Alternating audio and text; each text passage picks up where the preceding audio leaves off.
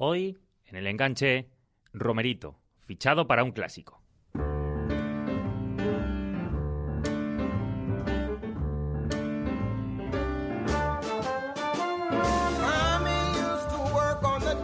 ...1 de abril de 1989... ...día de elecciones en el Fútbol Club Barcelona... ...y de clásico contra el Real Madrid. Mientras el Barça ahí está formando...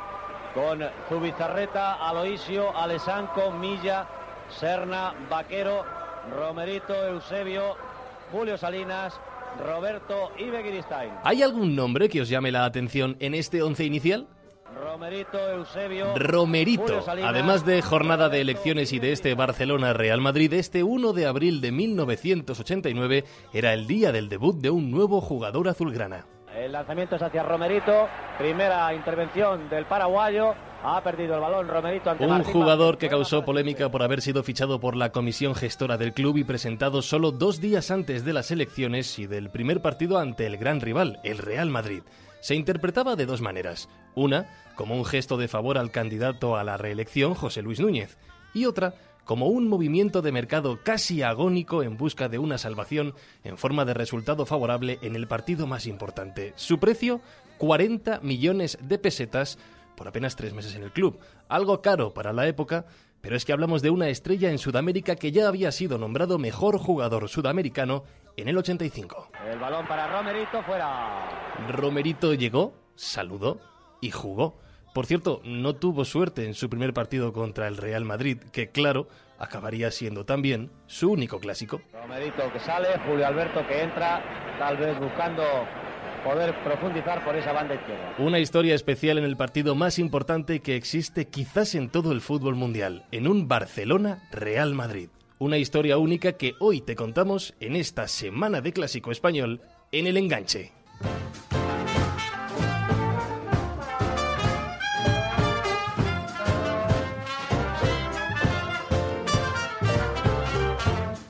Y aquí estamos cada semana en Spain Media Radio, los de El Enganche, José David López y un servidor, Franny Zuzquiza. José David, ¿cómo estás? Muy buenas. Eh, escuchando la entradilla, los ¿Mm? nombres que, que iba diciendo la retransmisión, uno se retrotrae en el tiempo totalmente. Escucha lo de 40 millones de pesetas. ¿De pesetas? Es increíble, es un dato increíble. Y es que hoy vamos a asomarnos a una de esas historias más peculiares que nos han dejado clásico a lo largo de los años. En una de esas historias que casi parecen mentira, que podrían ser perfectamente parte de la imaginación o que casi parecen hablarnos de un fútbol que, como digo, parece que nunca existió. Pero Romerito fue auténtico. Era el Real Madrid de la Quinta del Buitre, ganaba la Liga año tras año y el Barcelona había fichado meses atrás a Johan Cruyff para luchar precisamente contra ese dominio. No empezó bien y cuando el Real Madrid iba a visitar el Camp Nou en el tramo final de la temporada, aquello pues representaba la última oportunidad de soñar con la Liga. Cruyff miró a su vestuario, se encontró con Vaquero lesionado, con pocas ideas claras y se las apañó para movilizar a su directiva en la búsqueda de un futbolista más para esa plantilla que tenía que llegar además de inmediato y en tiempo récord.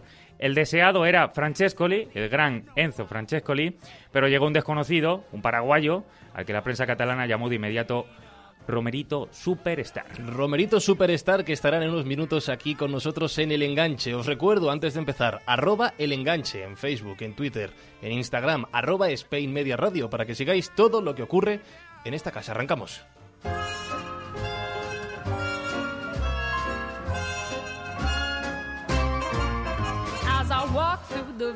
El fichaje de Romerito por el Barcelona fue objeto de titulares, Romerito Superstar, como ha comentado José David, comentarios, polémica en los medios de comunicación. Y dentro de todo este mundo periodístico, un compañero tuvo la oportunidad de estar ahí, de entrevistarle en el mismísimo descanso del partido Barcelona-Real Madrid. Efectivamente, aquí está a nuestro lado Romerito, el hombre que ha tenido las oportunidades más claras de Barcelona en esta primera mitad. Exactamente, perdí tres oportunidades que normalmente yo no pierdo y vamos a ver si sale en el segundo tiempo.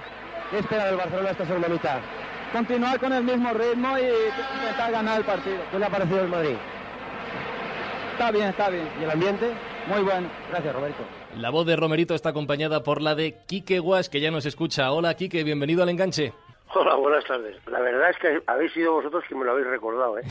Yo no recordaba esa entrevista, ¿eh? Han pasado algunos meses.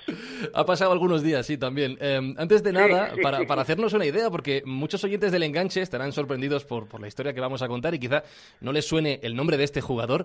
Eh, ¿Quién era Romerito, Quique? Bueno, pues era un jugador que conoció... A ver, aquí eh, han pasado muchas cosas y la más lamentable de todas es la pérdida de Johan, ¿no? Que desafortunadamente pues ya no se encuentra con nosotros. Pero lo cierto, él explicaba después de, este semifracaso, porque tengo que recordarte que Romerito, por, por, el corto tiempo que estuvo en el, en el, Barcelona, una persona extraordinariamente querida en el ambiente de vestuario, ¿no? Se le apreciaba mucho más eh, o se le, quería más que se le valoraba en el aspecto eh, del aficionado, pero Romerito no fue un jugador eh, que sintiera un revulsivo total al equipo azulgrana. Se le fichó por las circunstancias que tú has dicho y Cruyff argumentaba que le habían engañado, que no era el Romerito que él se dirigía, porque había otro Romero en, en, aquel instante que figuraba en el mundo del fútbol, pero este, este concretamente, que él vino a Barcelona, él coincidió con él en la época del Cosmos. ¿Qué pasó ahí? Pues fíjate, para recordarte algo, eh, Lineker, que eso sí le recuerdo bien, Lineker jugó de extremo aquel día, porque él quería que Lineker jugara de extremo cuando era un delantero centro, pues era un poco ya eh, reafirmado en, su, en el fútbol inglés y en el fútbol europeo. En definitiva, un revulsivo que no funcionó como tal y que pasó con más pena que gloria, aunque insisto, hoy se le recuerda con mucho cariño a Romerito. Quique, eh, hay que contextualizar yo creo que bien el momento del, Barcelona en ese momento. ¿Cómo estaba el Fútbol Club Barcelona en esos días? Bueno, pues mal. Mal porque no era ni mucho menos el Barcelona de ahora, no había la credibilidad que se tiene hoy, no había, eh, o sea, o había muchas más dudas en el equipo que se tiene hoy y fue una, un, un, fichaje traído, pues eso, como habéis dicho vosotros, con más urgencias que prisas, ¿no? Porque a veces en el fútbol las urgencias y las prisas se juntan y siempre son malas a compañeras, ¿no? Especialmente para estos equipos grandes donde es muy difícil acertar en un fichaje y donde es mucho más difícil acertarlo pues en, en brevedad de tiempo porque necesitan un tiempo para acoplarse, ¿no? Insisto que yo creo que se le fichó para ser un revulsivo y no funcionó como tal. Quique, em, ¿por qué el Barcelona en plena semana de clásico, con lo que eso supone, lleva a cabo este fichaje? Yo decía en la entradilla que em, lo que sucede es que Cruz mira al banquillo y ve que en esa misma semana, lamentablemente, Vaquero, que era clave en ese equipo, se había lesionado. Eh, ¿Le entra tal urgencia? ¿Era tal urgencia del Barcelona en ese momento como para llevar a, cabo un fichaje en una semana así? Hombre, yo, yo con el tiempo que ha transcurrido, con esos días que mencionabas tú que han pasado, te diría que no, porque no fue tal pero porque además no, surge o no sale esto uh, normalmente bien, ¿no? Insisto en que las prisas son malas consejeras, pero yo sí de, de, justificar esto, eh, siempre te diré lo mismo. Johan siempre hacía alguna cosa ante, el Madrid, o revolucionaba la alineación o, revolucionaba, o, intentaba buscar un revulsivo con un fichaje que no funcionó, ¿no? Eh, no es el momento ni el día, pero alguna vez alguien, supongo que vosotros en este eh, afán de, intentar buscarle tres pisos al caso, hablaréis de, Manolo Hierro. ¿Por qué el Barça fichó a Manolo Hierro? que lo fichó estando él y ni tan siquiera jugó diez minutos con el equipo azulgrana. Es decir, hay cosas en el fútbol que ni el tiempo intenta eh, ni, ni, comprenderlas ni explicarlas, ¿no? Pero fue así, ocurrió de esta forma y no dio el resultado apetecido. Eh, apuntamos la idea de, Manolo Hierro, Quique, pero... Me gusta, ¿eh? ¿eh? Sí, lo, que, lo que sí no hemos sido nosotros... Él, eh, él, él, explicaba, que el puñetero era muy bueno hablando de estas cosas, que también le engañaron, el que quería Fernando Hierro, pero bueno... Alguien debería informar mejor a, a Cruyff sí, momento. Sí, sí, es verdad. Lo que te iba a decir es que nosotros, como dices, buscamos tres pies al gato, pero no, no hemos sido nosotros los que, por un lado, podemos buscar la explicación deportiva, que ya nos has dicho que no. Por otro lado, la explicación de la semana del derby, que ya nos has apuntado algo por ahí. Pero la tercera explicación de la que se habló en su momento, y no nosotros, era el tema de las elecciones, que José Luis eh, Núñez necesitaba un arma para ser reelegido y Romerito podía ser ese arma. Yo, yo creo que no. Yo, vamos, la prueba, a la prueba yo, yo, yo insisto que no. No porque eh, José Luis Núñez, fíjate, de malas maneras, ¿eh? porque yo creo que ahí no estuvo nada acertado, se cargó al Cruz y volvió a ser reelegido. Es decir, en ningún momento la figura de Núñez fue vinculada o, o, o tan siquiera eh, adjunta a lo que iba la marcha del equipo. El equipo no iba bien y José Luis Núñez, si no recuerdo mal, estuvo veintitantos años al, al frente del club azulgrana. Es decir, no lo necesitaba. Y otro caso es que Romerito no fue o no era un revulsivo para, para ganar unas elecciones. ¿eh? No creo que nadie se le pasara por la cabeza el fichaje de este magnífico persona y mejor jugador, no, mejor jugador que persona. Quique, eh, esta historia la contamos nosotros en la web del enganche para todo el que lo quiera, la quiera buscar. Eh, si pone directamente en Google, por ejemplo, el enganche Romerito le, le, va a salir, ahí la va a poder conocer. Pero te pregunto, Quique, eh, ¿dejó ese día Romerito en el banquillo al mismísimo Lineker? Es más, Sanchís, que ya era defensa del Real Madrid, dijo literalmente que era una falta de respeto para el resto de futbolistas del Barcelona y que él en esa situación se plantearía qué hace allí. O sea, ¿por qué pertenezco al Barcelona si, si me traen a un jugador a última hora? Vamos a ver, yo con, te, sigo hablando de cabeza, que fíjate, ya no recordaba yo los años que habían pasado o que han pasado después de intentar hacer una entrevista a la mitad del partido. Fijaros de, qué, de qué estoy hablando, ¿no? de, la prehistoria. Lo que sí te puedo decir es que llegó tarde, ¿no? No, sé si llegó a los 24 horas de entrenamiento. todo fueron unas auténticas barbaridades y, y, y, yo diría que, bueno, un exceso de intentar un revulsivo que a la postre no sucedió. Entonces, quiero decirte, cualquier justificación sería poca y mucho más después de no haber conseguido la victoria, ¿no? Porque en aquel momento el Barcelona no ganaba la Liga, pero justificaba su mala temporada ganando al Madrid. Yo creo que esta fue una trayectoria que durante muchos años duró en la sede del equipo azulgrana y que satisfacía, pero ya ves, con muy pocas eh, con muy pocos con sabor, ¿no? Ahora hablamos del partido en sí. Eh, a nosotros también nos ha llamado la atención el hecho de que pudieras entrevistarle en el descanso, cosa impensable hoy en día. Pero entre la prensa que se comentaba cuando surge el rumor, oye, que el Barça igual ficha a este chico para el derby contra el Madrid. Bueno, pues ya, que me apuntas, diré que éramos, afortunadamente para nosotros, mucho menos que los de ahora, ¿no? Sí. Eh, porque ahora sois muchos más, mejor preparados y tenéis mucho más información que la que teníamos en aquel entonces. Una sorpresa. No te puedo decir absolutamente nada más que una sorpresa. Total desconocimiento, no se tenía la, información que tenéis ahora, afortunadamente para vosotros, y nos dejó un poquito con, con el trasero al aire, ¿no? La llegada de este jugador que para nosotros, o para la inmensa mayoría de nosotros, era desconocido y que en aquel entonces el club te remitía a unas notas oficiales el quién era o quién podía ser el hombre que acababa de llegar a Barcelona. A eso me remito, no, no, no mucho más. Quique, el partido acabó 0-0, eh, la liga luego se acabó yendo a, Madrid. No sé si recuerdas, eh, en ese momento Cruyff estuvo casi a punto de ser cesado en ese momento, pero ¿recuerdas qué pasó? ¿Recuerdas qué pasó con Monromerito hasta que acabó la liga y, cómo terminó esa etapa? jugó muy poco, jugó muy poco. Eh, y, te voy a repetir, bueno, yo que luego tuve la gran suerte de tener ya siempre un muy, muy buena relación con el vestuario, sí te puedo contar que fue un hombre extraordinariamente querido. Es decir, eh, les caía muy bien a todo el mundo y todo el mundo muy, muy, muy, eh, muy vinculado con él. No digo que les diera pena, pero sí con mucho cariño, ¿no?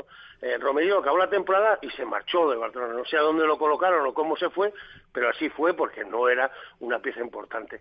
Sí le salvó porque Johan antes de conseguir la primera liga conseguía títulos menores, ¿no? Y entonces sí le salvó un título menor que consiguió esa temporada, pero no el fruto apetecido que era conseguir la liga, que en aquel momento sin conseguir la liga significaba ir a la Champions, cosa que ahora tampoco sucede. Es decir, han cambiado tanto las cosas que es lo mismo que yo entrevistar a alguien en el medio del tiempo como que ahora no vayas a la Champions uno de los grandes, ¿no?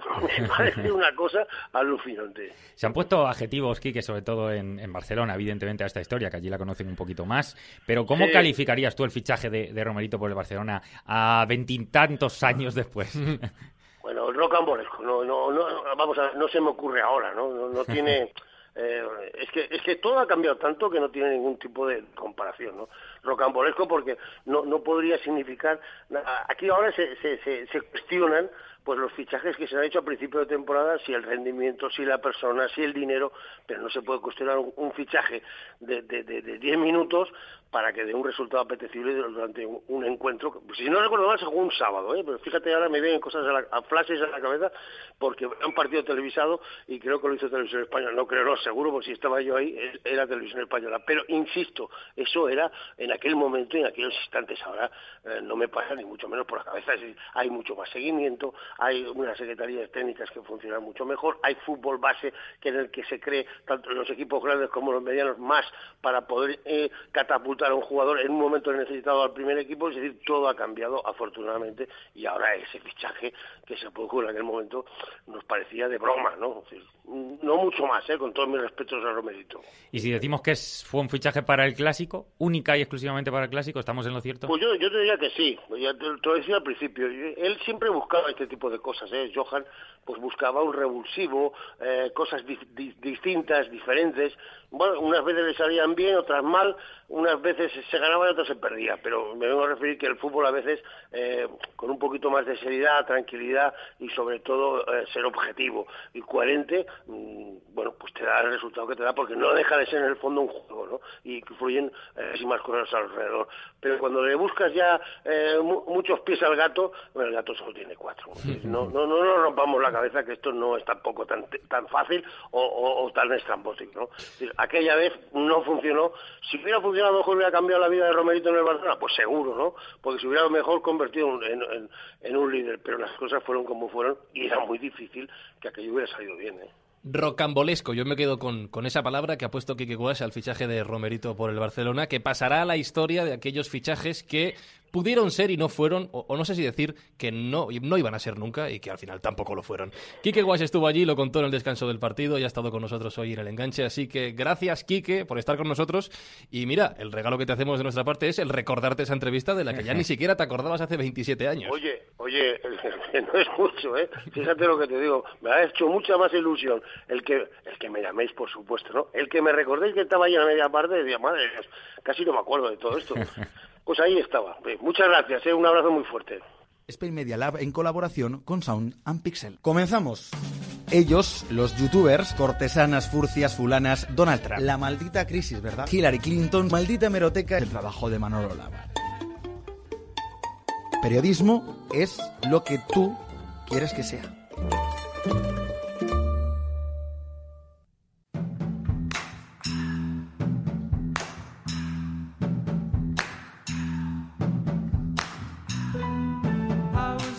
Centro de todas las miradas, en aquel momento, un nombre, el de Julio César Romero, más conocido como Romerito, que llegaba a los 28 años al Fútbol Club Barcelona. Desconocido para muchos aquí en España, como nos contaba Kike Wash, pero con una larga trayectoria a sus espaldas, que comienza en el Sportivo Luqueño en Paraguay, sigue en el New York Cosmos, pasa por Fluminense en Brasil era toda una estrella en el continente que había jugado con Beckenbauer, que se había ganado el respeto del mismísimo Pelé y que había sido elegido mejor jugador sudamericano en 1985 y que de pronto llegaba a Barcelona y está con nosotros ya Julio César Romero Romerito. ¿Cómo estás, Julio César?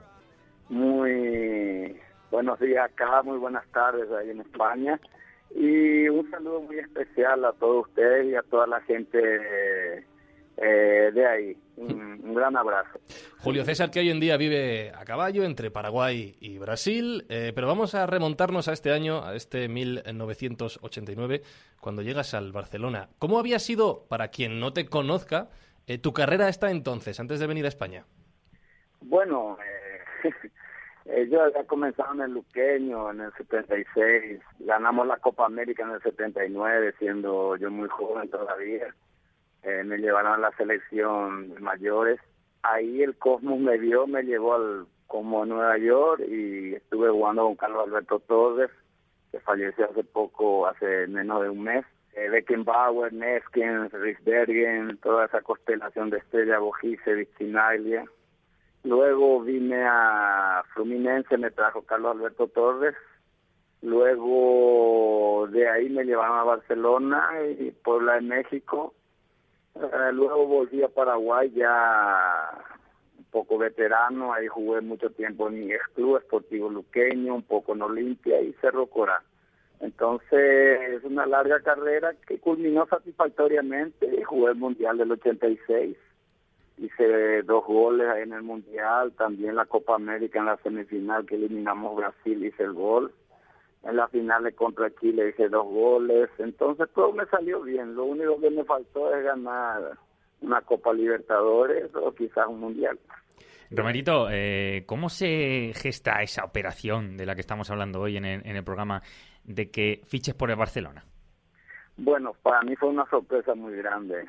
Yo estaba saliendo de una pretemporada acá del Fluminense, estábamos, estaba en la primera fecha del campeonato Carioca y justamente era enero, febrero, por ahí. Y ganamos un a 0, yo hice el gol justamente de cabeza. Y esa noche a las 2 de la mañana me llaman y me dicen, tenés que viajar a Barcelona. ¿para qué? No, vas a jugar en el Barcelona y vas a debutar ya el sábado. Y eso era, aquí era sábado. Entonces le dije, pues ¿cómo me voy a ir si yo estoy saliendo de una pretemporada? Ellos están ellos están ahí a puro ritmo, están final de temporada y para jugar solo el campeonato español eh, es complicado y no va a ser no va a ser fácil para mí y estoy muy bien acá en Río Janeiro y yo no no quería ir, no quería ir hasta que me convencieron que iba a ser ya el comienzo de un intercambio deportivo entre Barcelona, Fluminense, que creo que ahora se están concretando todo eso, ese futuro me convencieron y me fui al Barça. Lastimosamente no pude jugar mucho por una lesión que tuve en el tercer partido, pero muy feliz de haber conocido el club maravilloso, haberme hecho hincha del Barça y, y la pasé muy bien ahí, la pasé muy bien. Julio César, em, ¿te llama alguien del Barcelona a ti? ¿Se pone en contacto contigo alguien del Barcelona? Porque en ese momento contextualizamos de nuevo, el entrenador era eh, Johan Cruyff. ¿Te llamó Cruyff quizá o alguien del club? No, pero eh, fue a nivel de dirigentes. Eh, a mí los únicos que me hablaron fueron los dirigentes del Fluminense y que me estaban esperando en el aeropuerto, aeropuerto de Barcelona para para hablar ahí con los dirigentes, para estar que ya está, que ya estaba todo hecho la transacción, todo eso.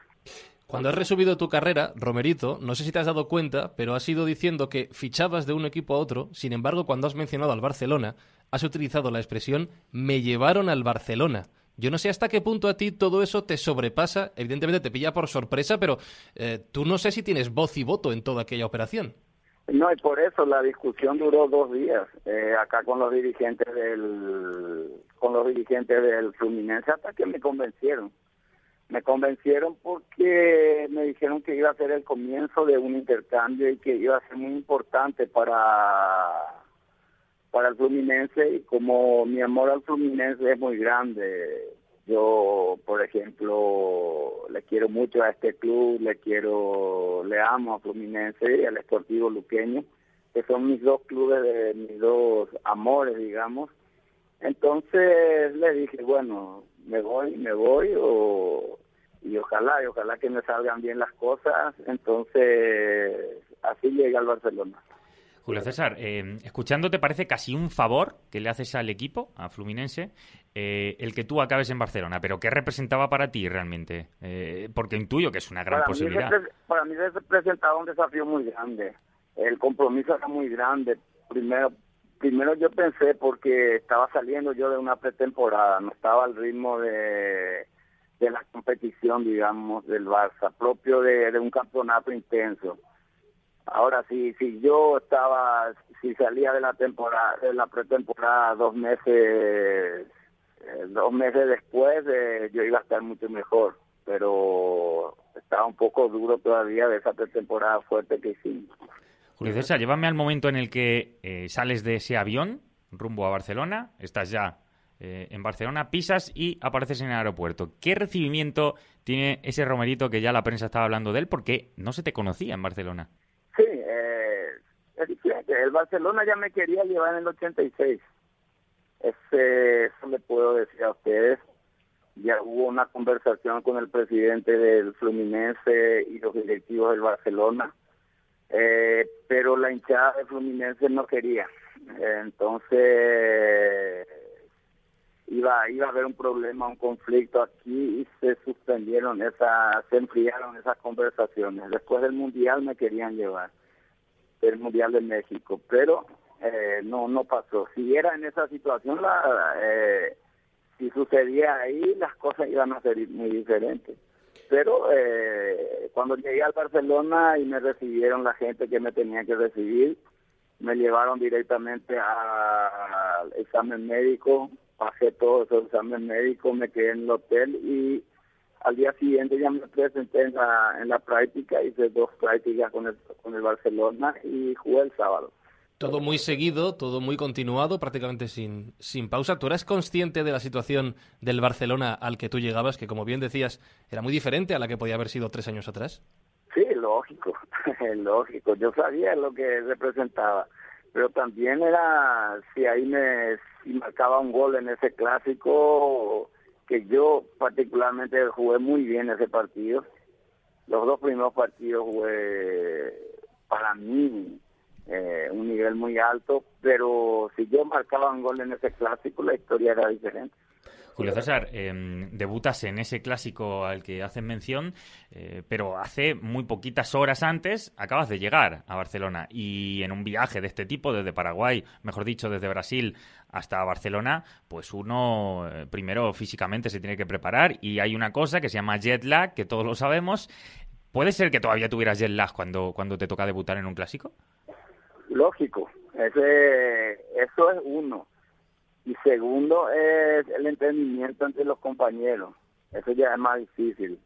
Ya, imagínate, yo salí acá de Fluminense siendo capitán de equipo y del equipo y llegar allá eh, un complemento eh, con mucha responsabilidad no no es fácil no es fácil y el desafío fue grande y estoy muy contento de haber participado de, un clásico eh, Barça-Real Madrid y de haber vivido en, en el Barcelona y en ese estado de Cataluña que a mí me conquistó porque es sensacional. Julio César, uno, uno nota la, presión o, la tensión de ser un fichaje casi dirían exclusiva para un clásico. Porque eso es lo que se dice en Barcelona, que tú llegaste para un clásico. Exactamente, así mismo. Ah, ya, ya lo dijiste todo y la presión fue grande. Traté de relajarme lo máximo posible y la confianza de Johan Cruyff en ese momento fue muy importante para mí, porque él me dijo, mira, voy a hacer lo que sabes, eh, te voy a colocar en esta posición y voy a hacer lo que sabes. Me dijo, yo tengo un botín que quiero que uses eh, de buena suerte y vamos a meterle con todo, me dijo, y me dio un botín que me encantó, me gustó y me sentí muy bien en ese partido, yo no me cansé en ese partido. ¿Cómo es la historia de este, de este amuleto que te da Johan Cruyff, que nos acabas de decir? Es que tenía un botín, no era nuevo, era ya usado y justo entró bien en, pie y eh, me dijo, este ojalá que este te dé suerte porque en los partidos que yo hago, siempre en las picadas que yo hago, siempre hago goles, me dice, y yo sé como amuleto, llegué como amuleto y jugué y me encantó, me encantó. Hay una cosa que, nos llama la atención, Julio César, y es que en las crónicas y en la propia entrevista que hemos escuchado, en la entrevista que te hizo Quique Gabas al descanso, eh, tú mismo hablas de la presión que has sentido, de las ocasiones que has fallado y que, sin embargo, tú en Sudamérica no solías fallar. Y, sin embargo, ahora nos dices, han pasado 27 años, que estás contento con el partido, que jugaste bien, que tuviste buenas sensaciones. Eh, perdóname la pregunta, pero ¿no es un poco contradictorio o es que el paso del tiempo te ha cambiado la perspectiva? No, yo jugué bastante bien ese partido. Lo único que no hice el gol. Eh, pasó lo que le pasó a Neymar este último partido con Málaga. Las oportunidades que tuvo. Yo tuve dos oportunidades claras y no lo pude hacer. Eh, todo, todo el mundo yerra. Pero si yo hacía un gol en ese partido, iba a quedar, eh, iba a quedar definitivamente en la historia del Barcelona.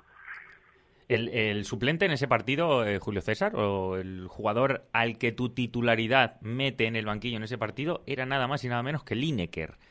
Eh, ¿Tú sentías que Lineker era un poco la estrella del equipo y, tú el, juegas el partido más importante del año, tú eres titular? Bueno, yo ya tenía noticias de Barcelona, yo siempre acompañé el fútbol español, no solo, no solo es, eh, a partir de esa vez, nosotros acompañamos el fútbol, el fútbol de época eh, antigua ya, en la época que se fue Vicente Amarilla, eh, Mauro Céspedes, Jorge Fran, Saturnino Arrúa, nosotros ya seguíamos el fútbol español, ya conocía bastante bien el ambiente del fútbol español a nivel internacional. Y sabíamos las noticias de Lenin, la presión que, eh, las discusiones que tenía con el mister, como le llaman en, en España, al entrenador, entonces, yo creo que por ahí, aparte de las elecciones, que por ahí eh, me llevaron y lastimosamente Bullo fue un gran arquero ese, ese, ese, ese sábado y me atajó uno de cabeza que ni yo creí que, eh, que podía atajar. Tu trayectoria en el Barça, eh, Julio César, termina ese verano, pero antes de marcharte sí que es cierto que marcas un gol con el Málaga. Con la perspectiva que te da el tiempo, por lo menos puedes decir que pasara lo que pasara, marcaste un gol con el Barcelona, ¿no? Exactamente, y podía haber marcado tres goles, digamos que oportunidades que tuve claras, eh, dos contra el Real, uno contra el Málaga que hice, y yo creo que eh, la historia es esa, uno tiene que arriesgar, uno tiene que jugar, pero eh, jugué un clásico, jugué un Barça Real y me pone contento. ¿Y en algún momento en esos 40 eh, días que tú pasas jugando con el Barcelona, se te pasa por la cabeza la posibilidad de quedarte si surge la opción? ¿O, tú ya tenías claro que esto era un fichaje de corto plazo y luego nos volvíamos a Brasil? Y era difícil, era difícil porque si me quedaba en España iba a ser en otro club, no iba a ser en el Barça. Y porque ya hubieron cambios de técnicos que no no hubo cambio de técnicos hubieron cambios de jugadores porque yo estaba escuchando que venía Kuman que venían otros jugadores y, se iba a desintegrar ese equipo más o menos cinco o seis jugadores iban a salir de ese equipo y yo era uno de ellos. Entonces me fue, me fue la posibilidad de irme al Puebla de México donde me fui fui campeón con el Puebla de México se puede decir, Julio César, que estuviste en, en, la previa al gran Dream Team que armó Johan Cruyff, como bien dices, con, con Ronald Koeman, con Laudrup, con Stoikov, con Romario, eh, ese gran equipo. Se gestó, entre otros pasos, con el paso de tu fichaje. Eh, después de haber vivido esa experiencia, si mañana alguien se encuentra en esa misma posición y te pide a ti consejo sobre si vivo esa aventura o no, ¿tú qué le dices? Yo le diría que no que uno no vaya a una aventura a un corto tiempo que no es fácil, especial, especialmente saliendo de una pretemporada, porque el fútbol europeo en sí es fuerte, el fútbol español es muy lindo, es muy fuerte, eh, no es tan fuerte como los otros equipos europeos en el sentido de fuerza, pero es muy técnico y de mucha velocidad. Pues nos decía Quique Guas que si bien el paso de Romerito en lo deportivo por el Barcelona fue corto, fue breve, el no humano ha sido muy recordado y muy querido desde entonces en la ciudad condal y fíjate, Julio César, yo creo que igual que para ti el hecho de jugar un clásico ha sido una de las cosas más importantes que te ha dejado tu carrera, el hecho de dejar también esa huella en una ciudad, en un club como es el Barcelona y que aún te recuerden, es una de las mejores cosas que le puede pasar a un futbolista. Así que nosotros te decimos lo mismo. Ha sido un placer charlar contigo, ha sido un placer conocerte, saber de primera mano tu historia y cuando veamos este Barcelona-Real Madrid, ten por seguro que nos acordaremos de ti y de esta charla que hemos tenido aquí en el enganche. Un fuerte abrazo, Julio César. Muchas gracias, un placer, un gran abrazo a todos ustedes, muy contento y muchísimas gracias por esta entrevista y saludo a todos los la gente ahí de Cataluña que son gente que yo aprecio mucho. Muchísimas gracias.